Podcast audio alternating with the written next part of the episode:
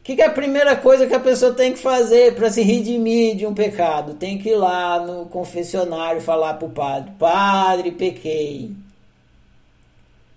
Se você não admitir o seu pecado, que eu estou usando pecado só como simbolismo, tá? Quando você vive altruísta, você está negando a si mesmo. Esse é o grande pecado. Se obrigando a viver mal. Então, o primeiro passo você tem que confessar os seus pecados. É uma linguagem popular, não é? Confesse os seus pecados aí. Não tem terapia sem confessar ter pecado. Você tem que ir lá e confessar seus pecados. Você tem que admitir. Quando vocês começam o ciclo de estudos, o primeiro livro que vocês leem é Ciência do Óbvio. Qual é a função desse livro? Jogar a sua ignorância na sua cara. Para quê? Para que você admita a sua ignorância. Se você não admitir a sua ignorância, como é que você vai sair dela?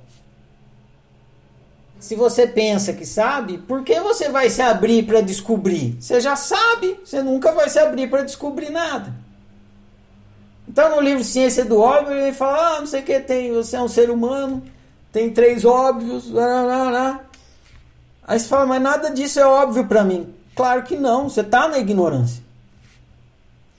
Agora, você, se você admitir que você está na ignorância, você pode descobrir e ficar consciente. Se torna óbvio para você. Agora, caso contrário, não. E tem muita gente que desiste ali porque não está afim de se abrir, não quer admitir a ignorância.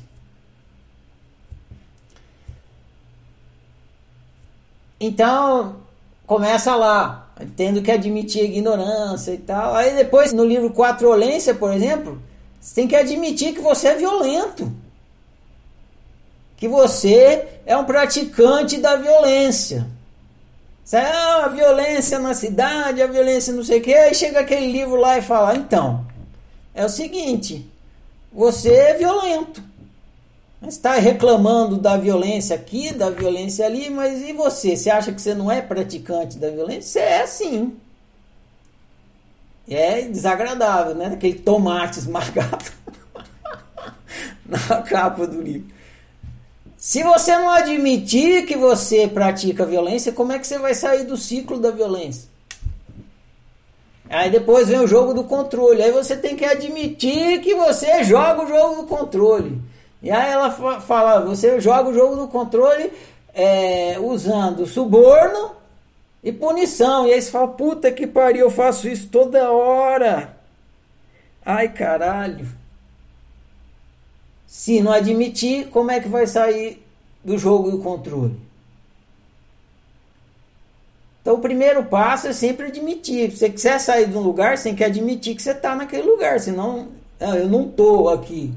Mas você está, então você nunca vai sair.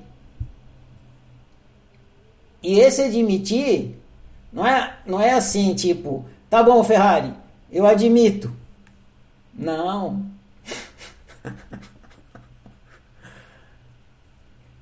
Esse admitir é um caminhar de admissão. Você vai admitir e admitir e admitir e admitir e admitir. E você vai admitir de manhã e vai admitir de tarde, vai admitir de noite, vai admitir no dia 1 e no dia 2, no dia 3, no dia 4. Você vai caminhar num processo de admissão. Vai vir as circunstâncias e você olha para aquilo e fala: admito. Vem outro, admito. Vem outro, admito.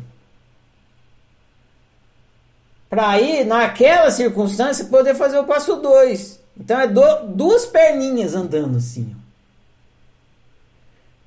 Admito, observo para entender. Admito, observo para entender. Admito, observo para entender. Admito, observo para entender. E assim você vai caminhando. Por onde? Pelo mundo fora do paraíso. Até voltar para o paraíso. Caminhando pelo seu processo, pela sua experiência. E fazendo o processo de cura, de limpeza.